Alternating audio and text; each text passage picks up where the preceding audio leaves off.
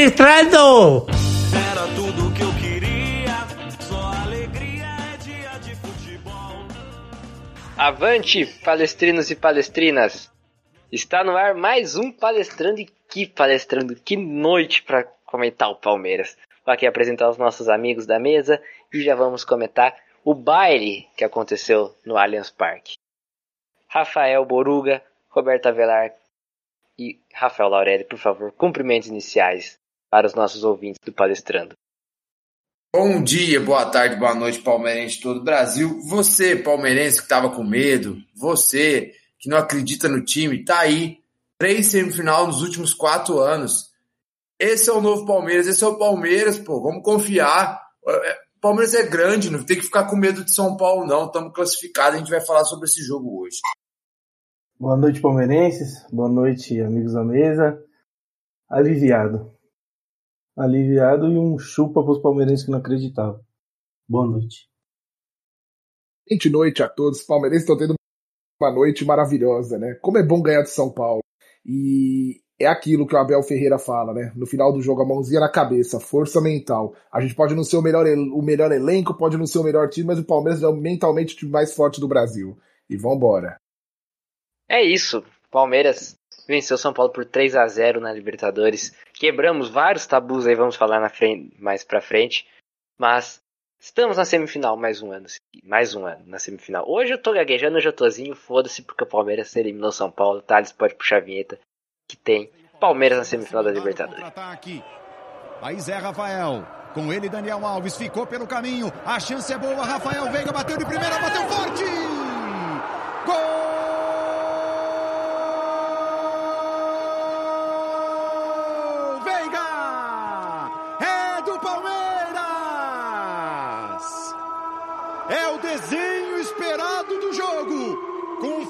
Feliz nesse lance para o Palmeiras. É o Palmeiras esperando o São Paulo. Pedindo um toque na mão do Arboleda. Zé Rafael chamando aqui pela direita.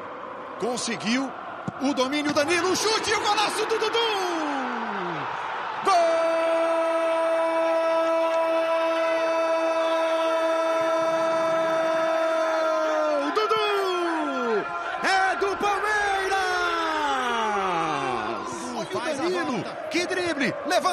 Levantamento, tirou de cabeça Arboleda. E o Palmeiras consegue a recuperação com o Patrick de Paulo, arriscou de fora! Gol!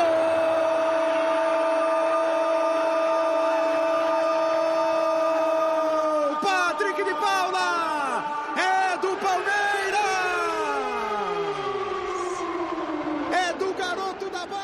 Começar com uma citação que eu acabei de ver no Twitter aqui, arroba Aliati, né? Alexandre Aliati comentou: Palmeiras ganhou por 3 a 0 E a impressão é de que se quisesse ganhar demais, ganharia demais. E se quisesse ganhar só de 1 a 0 ganharia só de 1 a 0 E se quisesse ganhar cantando Bohemian Rhapsody, ganharia cantando Bohemian Rhapsody. Controle absoluto. E eu acho que foi isso. Palmeiras foi dono do jogo, foi melhor lá no, no Morumbi, foi melhor no Allianz, converteu em chance de gol. O Dudu decisivo. É, faltava o Dudu pro time do Abel Ferreira 2021. Talvez era isso que faltava. Era o cara. Não que não tivesse jogadores decisivos, mas o cara que no momento da pressão fizesse um gol que ele fez hoje. E que gol, né? Que volta. Então, queria é, chamar o Robertão para começar falando sobre Palmeiras 3, São Paulo 0. E que se esse tweet que eu citei é verídico, faz sentido o, que o nosso querido Alexandre Aliati falou? Faz total sentido, Wesley. Total. É, O Palmeiras foi dono do jogo. Talvez teve cinco minutos ali no segundo tempo que o São Paulo, na hora que o Crespo fez algumas alterações, trocou o Rigoni de lado com o Rojas, achou algum, um espaço ali que deixou o Pablo uma vez cara a cara com o Everton. Acho que foi só. Acho que foi só isso que o São Paulo conseguiu construir de espaço. No mais, o Palmeiras iniciou o jogo com linhas altas, pressionando um pouco mais hoje a saída de bola de São Paulo. Foi assim que conseguiu roubar a bola para fazer o primeiro gol e trazer toda a tranquilidade do mundo, é, talvez para ter o que a gente né, tem de mais forte, né? O, o ataque rápido, o contra-ataque é, e, e o time calmo em campo, a defesa bem postada, todo mundo fazendo um grande jogo, consciente do que tinha que fazer em campo, muito ligado, não deixou o São Paulo jogar. No primeiro tempo, o São Paulo não jogou, né? Não dá para falar. Teve ah, aquela bola no final que virou o escanteio para São Paulo, após o escanteio para Palmeiras, que, ah, o. Se não me engano, foi o. Não lembro agora, acho que foi o Lisieiro, né? Que chegou, ficou no mano a mano ali, o Gomes chegou cortando. E, e, só também, não fizeram nada. O Palmeiras controlou o jogo, é, muito bem postado. E, e creio que o que você disse sobre o Dudu é, é verídico, porque o Dudu ele tranquiliza o jogo na hora que tem que tranquilizar, ele acelera o jogo na hora que tem que acelerar, ele chama a bola, ele chama a responsabilidade. É, é um jogador que puxa muita marcação, então deixa o outro time preocupado demais, né? E, cara, jogou muita bola. Para mim, o melhor campo. Teve outros que jogaram muito também. A gente vai citar aqui o Danilo, jogou pra caramba. O Veiga jogou bem, o Rocha jogou bem, a zaga foi bem. É, mas, assim, é que é que talvez eu, eu vou eleger o Dudu porque é o cara que, como você disse, faltava, sabe? É o cara que é, pô, fez um golaço e, e dá para ver que com ele o Palmeiras, é, que já é forte, que tem um elenco muito bom, muito forte, o Palmeiras fica é, mais poderoso ofensivamente, né? É, ganha aí um, um reforço enorme e, e creio que, que, com o Rony, na hora que o Rony estiver em forma, é 100%, que hoje ele jogou mais para, ao meu ver, para incomodar a zaga na correria do que realmente é, ter alguma participação mais efetiva com bola, apesar que ele jogou bem mais já que o jogo passado. E o Luiz Adriano e outros jogadores, Verón retornando, o próprio Wesley quando está em dia bom, acho que o Palmeiras tem tudo para ter um grande ataque aí nessa reta final é, de Libertadores e também para o segundo turno do Campeonato Brasileiro. Então foi uma partida que, para tirar muitas desconfianças, para mostrar para o torcedor que é normal oscilar, nós não vamos ganhar todo jogo, vamos, às vezes vamos perder uma, empatar outra, perder mais uma, faz parte. Se pegar o título de 2016 do brasileiro, isso aconteceu. 2018 isso aconteceu. Tá acontecendo agora no brasileiro. Mas fizemos um bom jogo semana passada contra São Paulo, fizemos um bom jogo hoje. E Palmeiras é isso. Palmeiras tem chance de, de, de brigar por esse título. Vai ganhar? Não sei, não dá para cravar. E tem chance de brigar pelo título brasileiro, pelo elenco que tem e por ter uma cereja de, do bolo agora igual o Dudu. É, não dá para discordar de nada, né? Que o Robertão falou, foi preciso em tudo. E hoje é aquele jogo que é difícil a gente ficar procurando pelo em ovo para tentar analisar, mesmo porque o jogo foi intenso pra caralho. Eu tô cansado, parece que eu tava jogando. Não me senti assim desde a da final e da semifinal contra o River, que é aquele jogo que te desgasta mentalmente, né? E até por isso por, fiz o desabafo ali no começo, porque a nossa torcida não, não confia no time, velho. Eu não consigo entender isso. Um time que tá todo ano brigando por tudo, desde 2015. Não tem um ano que o Palmeiras não briga por um, dois títulos. E a gente não confia que a gente, com, com jogando pelo empate de 0 a 0 a gente não confia que a gente vai se classificar. Como assim? Tipo, não, não tô entendendo o que, a torcida do Palmeiras está querendo. Mas desabafo à parte, o jogo, cara, o Abel hoje, acho que para mim o Abel surpreendeu o São Paulo desde o início. O São Paulo não estava esperando que o Abel fosse fazer aquela blitz que fez no começo marcação em cima com o Rony Wesley, o Veiga é, o, e, e, o Dudu, que foi quem tomou a bola do Arboleda e, e, a arrancada do Zé Rafael, que fez uma partidaça também. Rafael, Zé Rafael jogou muita bola é, e fez, deu assistência para o Veiga. A parte do, do Abel, para mim, depois o Robertão aí, os amigos me corrigem se eu estiver errado, usou muito bem o, o homem a homem que o Crespo faz a favor do Palmeiras hoje que o Palmeiras nunca tinha, nunca nos jogos contra o São Paulo teve um cara como o Dudu.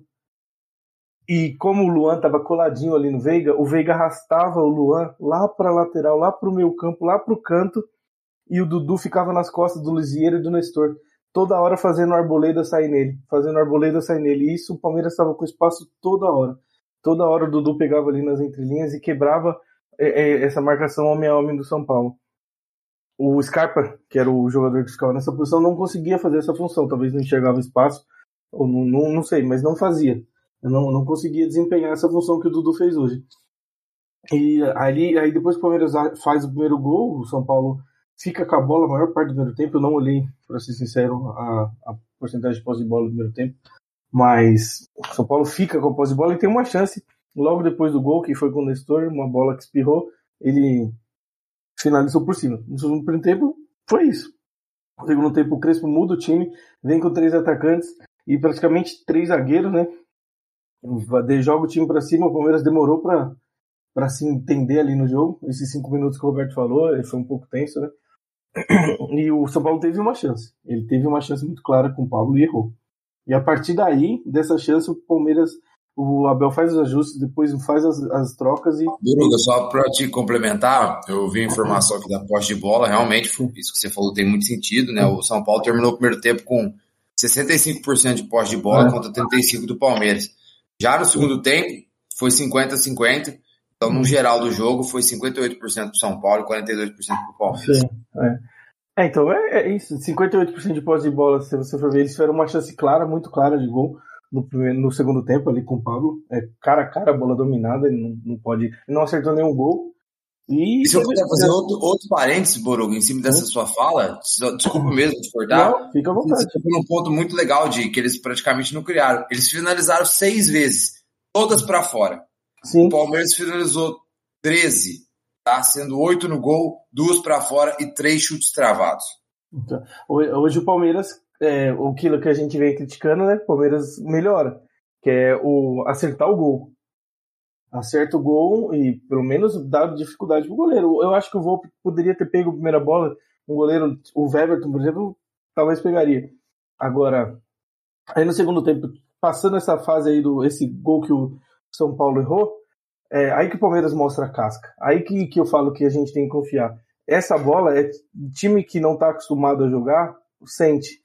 Os caras estão chegando, os caras estão engolindo a gente, os caras vão empatar. O que, que acontece? O Palmeiras cresce no jogo a partir da bola que os caras erram. E aí, a partir daí, o São Paulo morreu, não fez mais nada, absolutamente nada. O Palmeiras faz o segundo gol, que seria pênalti. Né? O Arboleda mete a mão na bola, mas na sequência da jogada, o Dudu faz um golaço. Chupa críticos do Dudu, se é que existem ainda. Dudu faz um golaço e aí o moral do São Paulo vai embora, mas ainda assim eles estavam. O jogo era perigoso, né? Porque um gol do São Paulo eles ficariam por uma, por uma bola lá, por um gol, né? O 2 a 2 era dele. Mas mesmo assim o São Paulo veio no desespero, não conseguiu, e aí o Veiga teve uma chance, né? Que o, o Volpe salvou, no, driblou e na hora que a bola tava passando ele tirou. E depois o Patrick de Paula, no chute de fora da área, mata o jogo. E poderia ser mais. É, se eles não tivessem o Miranda, seria. O Miranda é um monstro, monstro, monstro. Joga muita bola. E se não fosse ele, o São Paulo estaria em maus lençóis ali no jogo de hoje.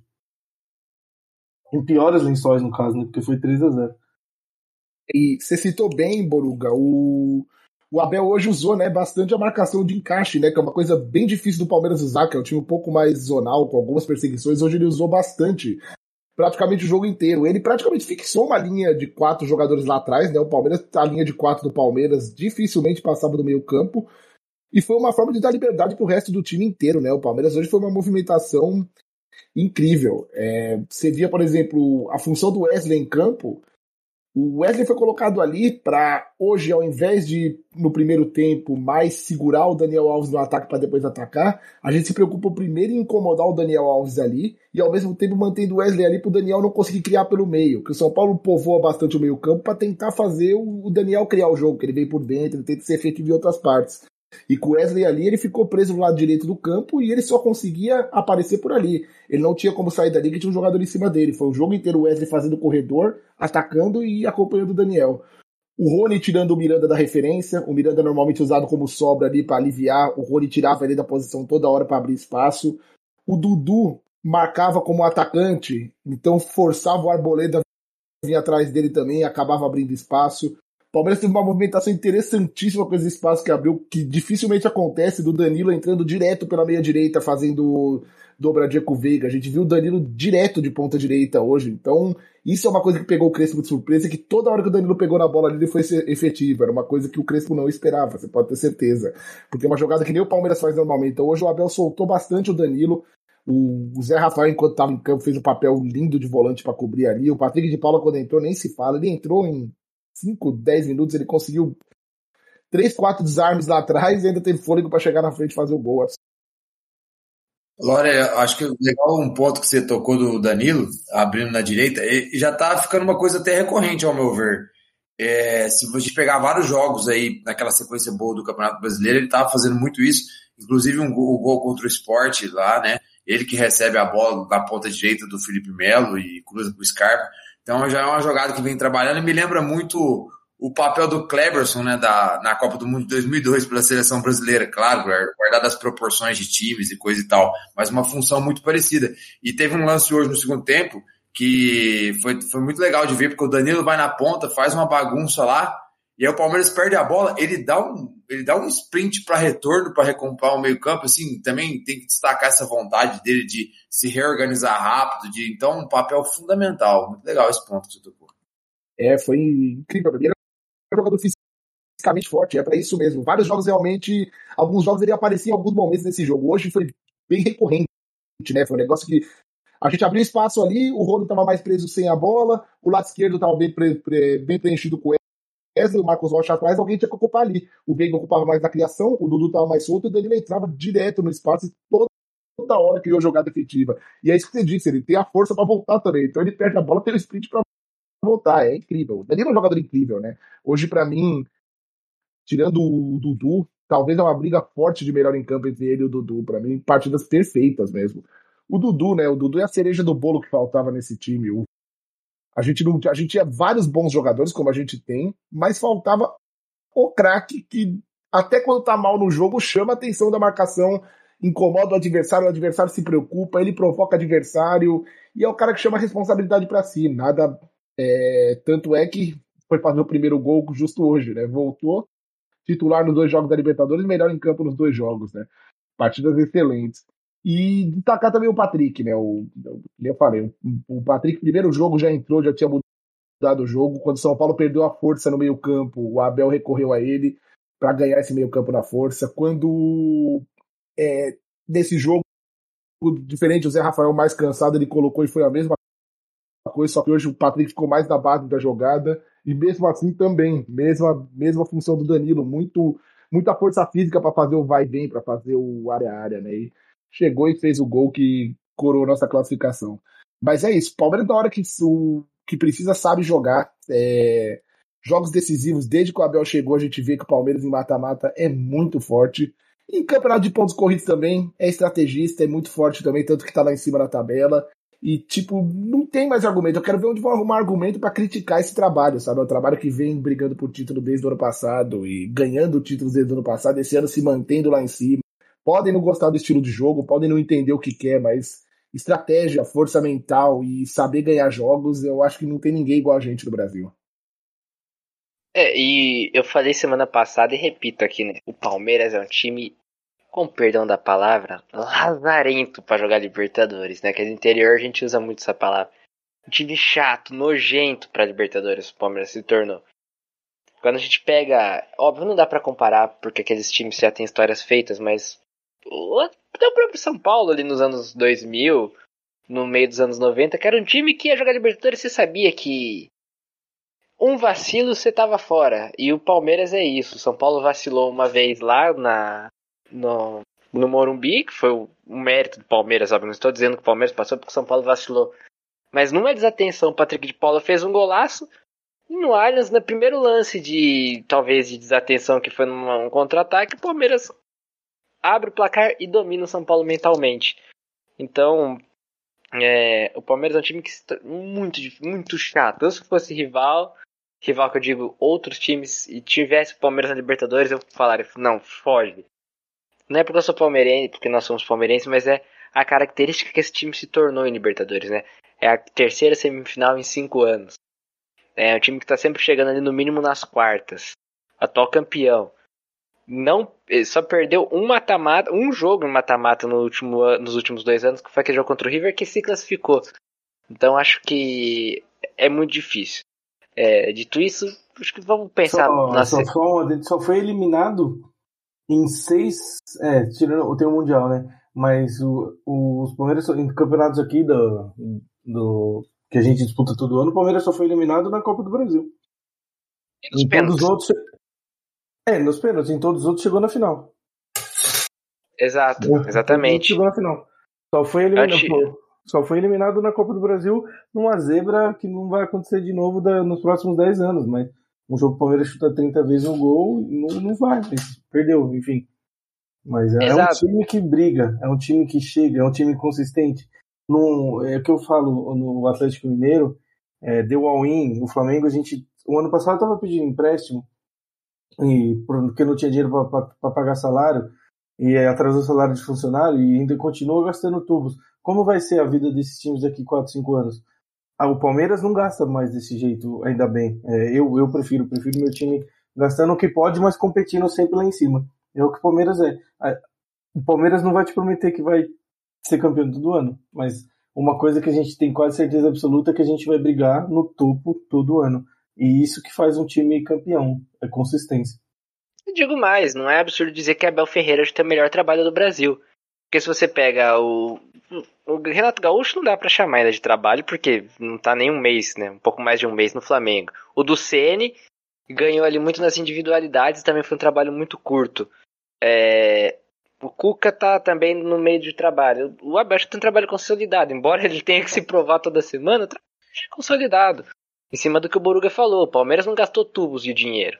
O Palmeiras contratou dois laterais esquerdos, um, um num negócio lá que quase não, que não pagou nada né, no Jorge, e o outro que, que veio num preço, num desses, não diria achado, parece que é, tira a, a, a, a, o mérito da contratação, mas achado no, no, na América do Sul foi por querer. Enquanto tem time que tá pagando um milhão e meio pra Hulk, pra Diego Costa, um milhão e meio pra Gabigol, e o Palmeiras tá aí, né? Na semifinal da Libertadores com um trabalho muito consistente. Um time muito consistente. Sabe falar um pouco do jogo? Tem um momento que eu acho chave, até falei pro meu pai. É, quando o Crespo volta com o Rojas no lugar do Luan. Eu falei pro meu pai, acabou o jogo. É papo pra 3, de 3 a 0 para cima. Porque o Palmeiras estava dominante, ganhando todos os duelos no meio-campo e ele tira o melhor jogador, de jogador de mais intensidade no meio-campo. Ai, não sei se é opinião, se físico, tático, aí no, no São Paulo, no São Paulando lá, você vai ouvir e tentar debater o que foi. Mas é, naquele momento era que o Palmeiras precisava. Sofreu um pouquinho, né? Quando falaram o gol que o Pablo perdeu. Mas na hora que o time do Palmeiras acertou meio campo, o São Paulo não viu a cor da bola. E o Palmeiras fez 3 a 0 com chance para mais. Então esse detalhe do, do Abel ler e na e como eu falei, qualquer detalhe, o Palmeiras é mortal. Qualquer detalhe que você erra em mata-mata, o Palmeiras é um time mortal, é um time letal. Então, méritos totais do Abel. Quem critica Abel Ferreira é maluco da cabeça. A gente falou isso no passado. E eu estou sempre no orgulho, eu tenho orgulho de estar sempre do lado certo da história, de nunca ter criticado Dom Abel Ferreira no, comando do Palmeiras. E destaca novamente, que baita partida do Dudu, né? Faltava isso anteriormente. Já até falei, né? Da cereja do bolo. Hoje eu peço perdão, tô meio irracional, tô meio louco, tô completamente extasiado com essa vitória do Palmeiras sobre o São Paulo. Certo? Então, vou puxar a vinheta aqui para falarmos sobre base e feminino com o Robertão. Qual é? Qual é? Futebol não é pra mulher. Eu vou mostrar pra você, mané. Joga a bola no meu pé.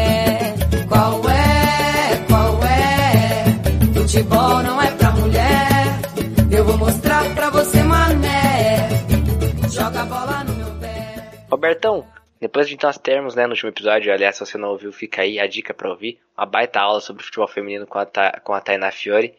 Robertão, o que tivemos de, de feminino e base nessa semana? Legal, bem lembrado, Wesley, para o pessoal aí ouvir o último programa, né? O, o 103. Mas o feminino volta a campo, né? A gente já está na madrugada aqui de, de de terça para quarta, então volta a campo nessa quarta-feira. Provavelmente quando o nosso ouvinte é, nos escutar, o jogo já vai ter acontecido, mas volta a campo contra o Pinda pelo Campeonato Paulista, né? Às 15 horas. Mas o jogo decisivo do feminino essa semana é pelo Campeonato Brasileiro, né? O jogo de volta contra o Grêmio no domingo, às 8 horas da noite, né? Domingo, dia 22, 8 horas da noite, provavelmente no Allianz Parque. O Palmeiras precisa reverter o resultado de 2 a 1 para avançar à semifinal do Campeonato Brasileiro Feminino. Em relação à base, no último domingo a gente jogou contra o a gente jogou no último domingo contra o Sport pelo Campeonato Brasileiro Sub-20. O Palmeiras ganhou de 4 a 0 com direito a dois gols do Gabriel Silva, que vem jogando muita bola no Sub-20 esse ano. E o próximo confronto do Palmeiras no Sub-20 é quinta-feira contra o São José, fora de casa, às 15 horas pelo Campeonato Paulista e pelo Campeonato Brasileiro. É clássico contra o São Paulo na segunda-feira, dia 23, às 4h15. Anote na sua agenda aí. Bom, é, essa foi a semana da base, então tá, você pode puxar a vinheta, porque, embora estejamos extasiados, já tem Palmeiras em jogo importante. Irei explicar por que na próxima, próximo domingo.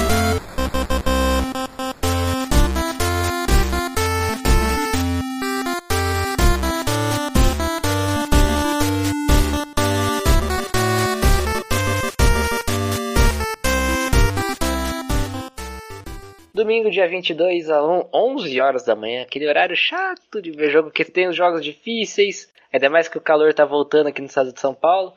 Palmeiras e Cuiabá se enfrentam pela 17ª rodada do Campeonato Brasileiro no Allianz Parque, jogo com transmissão exclusiva do Premier. Jogo importante porque é um adversário teoricamente mais fácil, embora o Cuiabá não seja um time ruim, é um time chato, ver alguns jogos do Cuiabá, é um time chato, mas é um jogo para o Palmeiras não se desgarrar dos líderes e manter ali em cima ali no Campeonato Brasileiro, buscando o título até o final, já que a Libertadores volta, se eu não me engano, no final de setembro ou em outubro, não tenho certeza agora, né? Tem uma parada para a data FIFA. Palmeiras não será prejudicado porque a CBF já anunciou que times com jogadores convocados terão, entre aspas, folga.